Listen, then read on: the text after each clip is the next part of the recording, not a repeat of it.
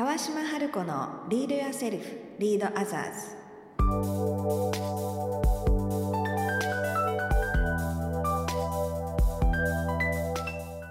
この番組は新時代を生きるリーダーのためにリーダーシップの高め方トップリーダーから学ぶマインドセットやスキルリーダーシップに関する世界の最新情報をお届けする番組です。こんにちは川島春子です。今日もスタートしました川島春子のリードヨセルフ、リードアザーズ。今日はスペシャルゲストとして岩田ヘレンさんをお迎えしています。でヘレンさんはですねサクセスコーチとしてえー、エグゼクティブのサポートをしたり、それから今特に、えー、女性のリーダーのサポートに力を入れていらっしゃるんですが、えー、今日はヘレンさんに、え私たち日本人がグローバル会議に出席するとき、あるいは英語でプレゼンテーションしなきゃいけないときって私もあったんですけれども完璧な英語がないからどうしようっていう不安ってあったりしませんか？そんな、えー、ラングイッジバリア英語で話すことに対しての不安とか、えー、恐れっていうところをどうやってヘレンさんがクライアントをサポートしているのかっていうところについて、えー、インタビューしたいと思います。で今日ここからは英語でのインタビューになりますので、えー、英語を楽しみながら聞いていただければと思います。So, thank you very much for Helen to coming to our podcast as a special guest. And it's my pleasure. Thank you. thank you so much. And could you tell us about uh, yourself a little bit at first?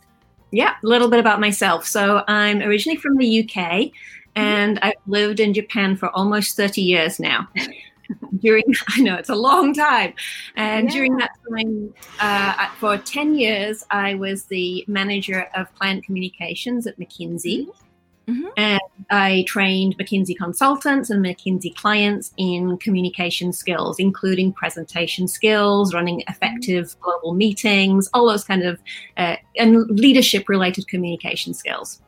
Yeah. And then in 2013, I decided it was time to move on, do something different. So I left McKinsey, and the next day I set up my own business, Sasuga Communications, and now I support uh, multiple multinational companies, and I also have my online business where I'm especially supporting women with their success too. Mm-hmm. Great. So today I'm I'm going to ask you about the language barriers we mm-hmm. have. I, I, guess especially Japanese have for mm. yeah to speak in English in the okay. global meeting or you know uh, we have to present presentation in English, and then they feel fears or stress to do it. So, how do you support your client with okay? Yeah. Mm-hmm. So mm-hmm. I was I was thinking about this just as you were as you were speaking about you know you said especially Japanese people, mm-hmm. and very often when people say especially Japanese people, I question it because mm-hmm. often people think it's just Japanese people that have some kind of worry or concern. Uh-huh. And in many cases, it's actually not just the Japanese people. It's mm-hmm. it's, it's pretty normal for human beings. Uh-huh.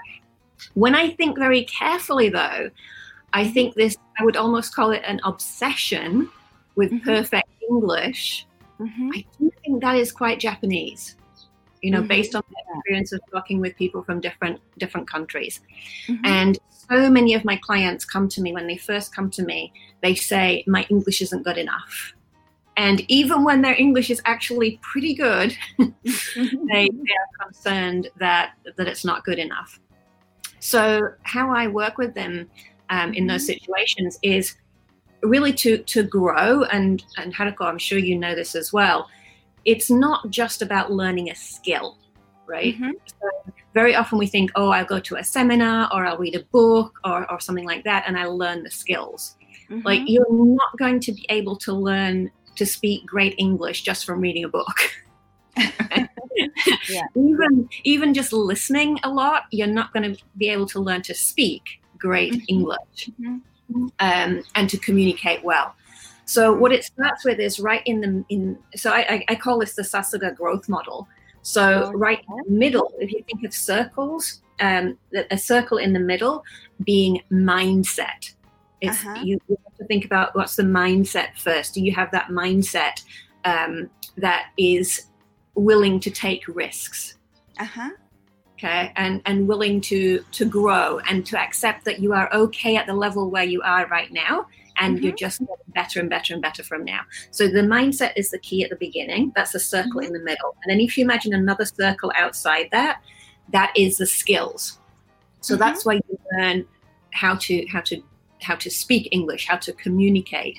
And then the circle outside that, so we've got mindset, we've got skills, and then the circle outside that, that is practice. Uh-huh. Because you're not going to learn it just by doing it once. Right? Mm-hmm. You've got to be doing it a lot an awful lot. And then when you practice so much, the circle outside that becomes habit. So you've got mm-hmm. mindset, skills, practice, and habit, and that's mm-hmm. that's how you grow and you develop um, in your in your English. Uh-huh. And that's I talk my clients through this um, mm-hmm. when we mm-hmm. first start working together, and then they get to understand that there is hope. it's okay. That's great. I love it because you show the structure of it yeah. That's why they can understand their situation clearly. Yeah. Right? Because yeah. they speak like my English is not good, which means mm-hmm. they're talking about the skills they think, but yeah. it's not. It is about the mindset, right? Exactly. Exactly. Yeah. So yeah. you show the structure of it. And the mm-hmm. point is not your skill. Your skill is quite enough to do it. But right. if you are thinking you are not good enough, it is about your mindset, right? Yeah, exactly. Yeah. And and so often um, my clients are saying that their English is not good enough, but and, and actually it is. And then they learn that it's really it's not about the perfect English. It's not about perfect grammar, perfect mm-hmm. pronunciation, and really sophisticated words. It's mm-hmm. about communication with people. Yeah and so that you know the the communica- communication skills regardless of language are what's really mm-hmm. important so you know thinking about the other person listening to the other person asking questions as well is another one that's important Mm-hmm. Great. So, what's the differences between the communication skill in English and mm-hmm. also English skill? I mean, English language skill. Okay. Right. So yeah. So so communication would be those things, including listening to people, knowing when to ask questions, mm-hmm. um, th- how you structure. This is another really really big one. Is how you structure your communication. Mm-hmm, mm-hmm. Um, for example, I'll give you a very specific example here. A lot of my clients, when they first come to me, when they are presenting in a global meeting, and I know this as well because I speak to their global leaders and they say to me, Oh, you know, this person, this Japanese person is so talented, but the communication is so difficult to understand. And it's yeah. not the language, it's the structure. Because what yeah. they'll often do is that they go straight into details. Mm-hmm, mm-hmm. They go details, details, details, details, details, and then finally, maybe a conclusion. by that time, your global colleagues have completely got confused or they've tuned out. They're not listening anymore mm-hmm. because it's complicated. And so they don't even hear the conclusion if you get to it. So yeah. I train my clients, I coach my clients to go conclusion 1st mm-hmm. In most cases, there are some cases where I, I advise against conclusion first, but for the vast majority of cases, conclusion first, and then how are you supporting that conclusion? Mm-hmm, mm-hmm. going to get people to to listen and to understand. Great. So our way of communication is different between our right. culture, right? Exactly, because in Japanese you have kisho tenketsu, right? That's that's yeah. pretty standard. Um, even you know, I'm from the UK, and the UK traditionally, in so many ways, is very similar to Japanese. Yeah. You know, we are. Um, we are quite reserved. We are fairly mm-hmm. generally, as a, actually, I'm thinking there there are there's certainly exceptions, um, but generally as a culture, we are more of a reserved culture, um, and w- maybe not wanting to kind of speak up and what we say rock the boat, not cause problem, right? Yeah. Um, so very very similar to, to Japanese. And I was also taught when I was first in school to go, you know, to, to talk about introduction first, develop the story, and then conclusion. But in a global, yeah, exactly. I was taught that in school uh, uh, mm. many, many, many years ago. But the thing is that in global business now, people don't have time for that. Yeah. And that like that's not the global standard. The global mm-hmm. standard is what is the conclusion, be very concise, be very clear, mm-hmm. and get it out there. The exception, and I, I want to just make this clear, is mm-hmm. when you are speaking with someone and you anticipate that maybe they will not be in favor of what you're saying. They may have resistance to what you're saying, or they may disagree with what you're saying. So, in that case, very often it makes more sense to mm-hmm. start with some background, get um, get some common agreement, mm-hmm. and then go into your conclusion once you've built up the agreement. Right. So yeah, that's a good point because we, especially I'm talking about Japanese, mm-hmm people don't say conclusion first because they think it might be too strong or it might be too rude or something yeah. Yeah. or it's just because of their habits they, yeah. they their structure is uh, our conclusion goes to at the end so that but once we learned oh it's not a global st- standard when we talk with yeah somebody from other countries in the global situation, we can yeah. say just conclusion at first and then into the detail. Yeah. And this is not just with spoken communication, not just with spoken English, but emails as well. Oh, yeah. oh, yeah. And I, I remember um, this is quite a few years ago now, I was running a workshop and we were talking about emails. Mm-hmm. And one of the Japanese female participants, she she she she raised her hand. You know, we'd, we'd been talking for a while. She raised her hand and she's like, "I just had this amazing realization." She mm-hmm. said, "I have been annoying my colleagues all this time because I was putting." I was putting all of the details in the background first.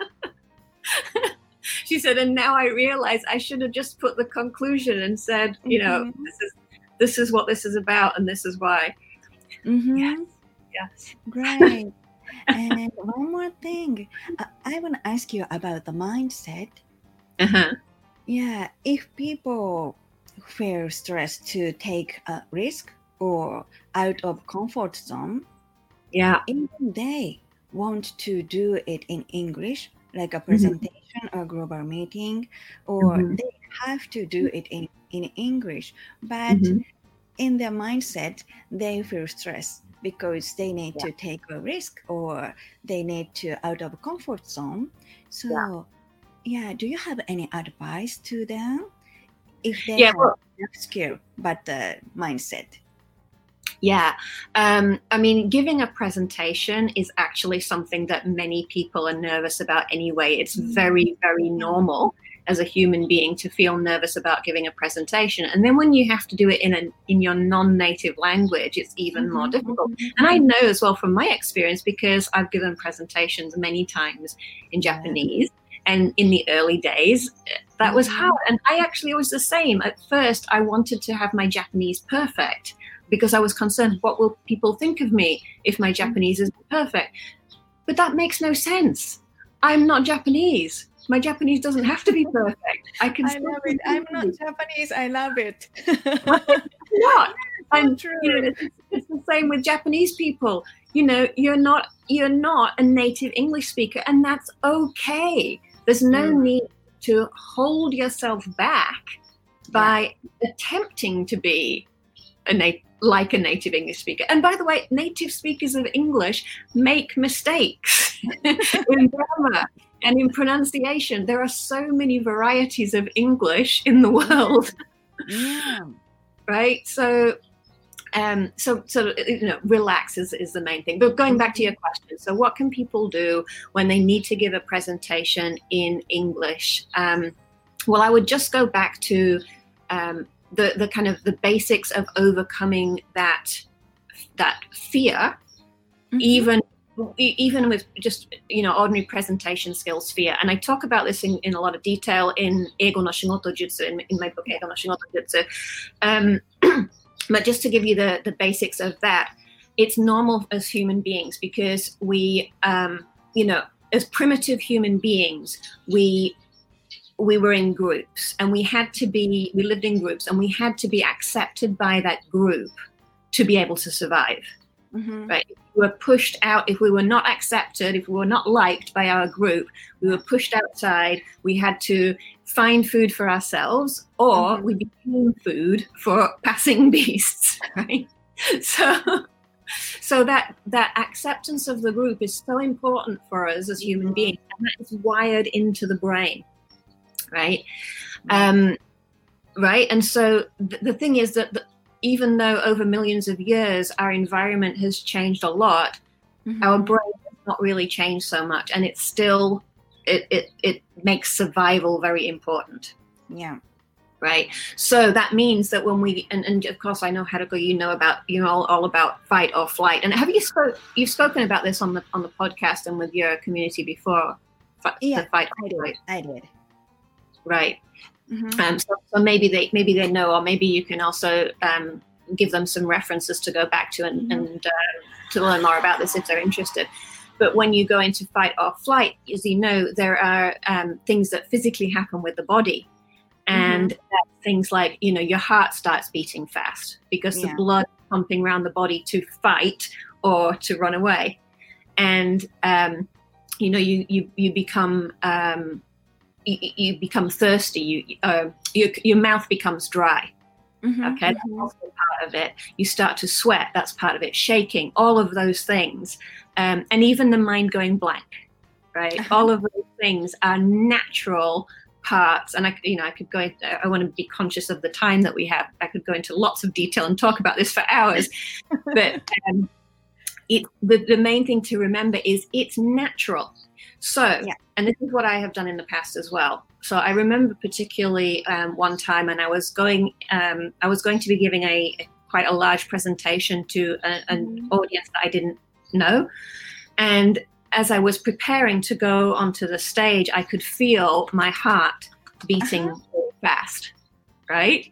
Mm-hmm. And so many people might go, "Oh no, I'm nervous. Oh, oh, oh," and go into more of a panic. You see, I felt this, and I was, and then I thought, "Oh, there's my heart beating, mm-hmm. going a little bit faster than usual. That's good because I'm a normal human being, mm-hmm. right?" Yeah. And That's so reaction from our body. Exactly. So for mm-hmm. everybody to remember is is that when you start to feel those things go on with your body, then just realize that's great. You're a normal human being. Yeah. I love that. That's great. You're a normal human being. So don't be panic. That's a good thing. yeah. Yeah. yeah. And the other part, even you know, before that, if you get to the stage before that, where you were saying that people are too nervous to actually go ahead and, and do the presentation or whatever. Well, well, that's really about um, you know they don't want to step out of their comfort zone. But the thing is, the only way that you can grow and learn is by stepping out of your comfort zone. And when yeah. you do take that step out of your comfort zone, this is the magical thing: the comfort zone gets bigger. Yeah, and you can take another little step and another little step and another little step, mm-hmm. and your comfort zone gets bigger. Yeah, then we can feel safe in the exactly. big world. Exactly. Yeah. You're like, I didn't get killed. I, I didn't die from my presentation. Yeah. yeah. So maybe we we feel the first step is too big at first, yeah. but if we just take uh, one step outside of our comfort zone, we just know we are safe in the bigger world. And then exactly. it makes us so easy to take second step and third step. Exactly. Yeah. So also when, you know, going back to the days when I when I first started at McKinsey. So, you know, many of your, your listeners will will know that this is a company where there are some really talented people, yeah. very, very impressive people who were my colleagues. And I was a little bit hesitant to speak up in meetings when I first started there. Oh. Because I was like so, you know, almost Talented. intimidated by the Uh-huh. people around me. Um, I realized though that to be able to be uh, recognized and to be able to make the contribution that I wanted to make in the company, I had to speak up in meetings. Yeah. And so I trained myself gradually, as you just said, you know, step by step. I started off in small meetings where there wasn't such a big risk and I would speak up earlier than I really wanted to. And it- Mhm. It was okay. And then the, you know, a slightly bigger meeting with maybe some colleagues I didn't know as well. And I would speak up and then a slightly bigger meeting. And so each time I was going to a slightly bigger meeting and stepping out of my comfort zone more and more until I distinctly remember very close to my final days um, with McKinsey. And we had one of these big meetings. With, it was basically all of the, um, uh, all of the, uh, all of our colleagues in Japan. Mhm. And my boss handed the microphone to me and he said, I'm sure Helen will have something to say on this. Wow. Spontaneous, spontaneous speaking, which I know, you know, I used to fear so much, and many people fear spontaneous speaking in front of uh, hundreds of people. And so I just took the mic and I and I just started talking because Mhm. gradually trained myself. I had got myself more and more comfortable. And also by this time, you know, I had become a certified presentation skills trainer and I had been training um, the consultants and, and clients as well. But it, I, that's not where I started. I started being very, very nervous about public speaking, whatever language, even in my native language. So Mhm. what I'm saying to everyone is you can absolutely build your capability through working on the mindset, the skills, and practicing. Anybody can do it. Great. So Helen has, uh, at the moment, very beginning at first. So you did you did practicing a lot. Yes. Yeah. So which means you can also, and we can also. Absolutely. Uh, Mhm. my, my, my strong, strong belief is that anyone can be a good presenter. Mhm. Anyone can be a good presenter. Yeah. You just have to decide. Wow. Such an empowering word. Helen. That's why I love you so much because you have such a positive energy to encourage and empower others. You know, even they feel fears to do it. Yeah. But you know, you give them the power or you empower them Mhm. and also you can tell them how to do it or Yeah. you can show them the structure and it Yeah. helps a lot to understand because they have knowledge how to do it Yeah. and also you empower them so Mm. you have both that's Mm. why i love you so much and also i wanted to introduce my listener so much. Yeah, and I mean, this is these are all things that I've gone through myself. I've experienced myself, and that's why I'm able to to share this. So. Um, I just I happen to have done it the other way around. I've, I'm a native speaker of English, but I have learned Japanese. So it's this it's Uh-huh. the same thing. It's just the other way around. Yeah. Great. So thank you very much, Helen, sharing us your experience and also your wisdom about the presentation and about the second languages. Great. Yeah, thank you very much. 皆さん、今日の英語でお伝えした、えーポッドキャストいかがでしたでしょうか私にとってもね、英語でポッドキャストの収録をするのは実は初めてだったんですけれども。わー 嬉しいね そして私もねもうね10年近く英語でのプレゼンテーションからは逃げ回ってきたんですね。ねなぜかというと、えー外資系クライアントの企業がたくさんあってミーティングは英語でしたり、えートレーニングの内容を、えー海外にいる自分の、えー受講生の上司には英語で説明したりというのはしながらも、えー、講師として教える場所って私にとってはあまりに特別すぎて、日本語と同じクオリティで英語でできるっていうふうに思えるまでは、何度も何度もいろんな理由をつけて逃げてきたんです。が、えー、ヘレンがですね主催していた、えー、さすがオンラインリトリートというねリトリートで英語で私をあのゲストで招いてくださったのがきっかけで私もあのパブリックな場所で英語でプレゼンテーションするっていうことをし始めたんですけどそしたら一回経験したら誰も私の英語のことを責めない。うん、そう わかりそして英語はもちろん相変わらず完璧ではないんだけど、コミュニケーションが成り立つわけですよね。で、そこからヘレンのポッドキャストに英語で出させていただいて、今日はヘレンをね、私のポッドキャストのゲストに招いて、というふうに、ヘレンもたくさんの初めての瞬間を経験してきているし、私も同じように、えー、ずっとね、避けてきた最初のステップを踏み出したら、あっという間にコンフォートゾーンが広がって、あ、こんなに安全な世界が広がってたんだっていう 経験を今まさにしているんですけれども、ぜひね、皆さんにもそんなことを今日は、あの、お届けしたくて、ヘレンをゲストでお招きしました。えー、今日のポッドキャストを楽しんでいただけましたでしょうか？また次回もヘレンをゲストにお迎えして、えー、また別のトピックについてインタビューしていきたいと思いますので、次回もぜひお楽しみに。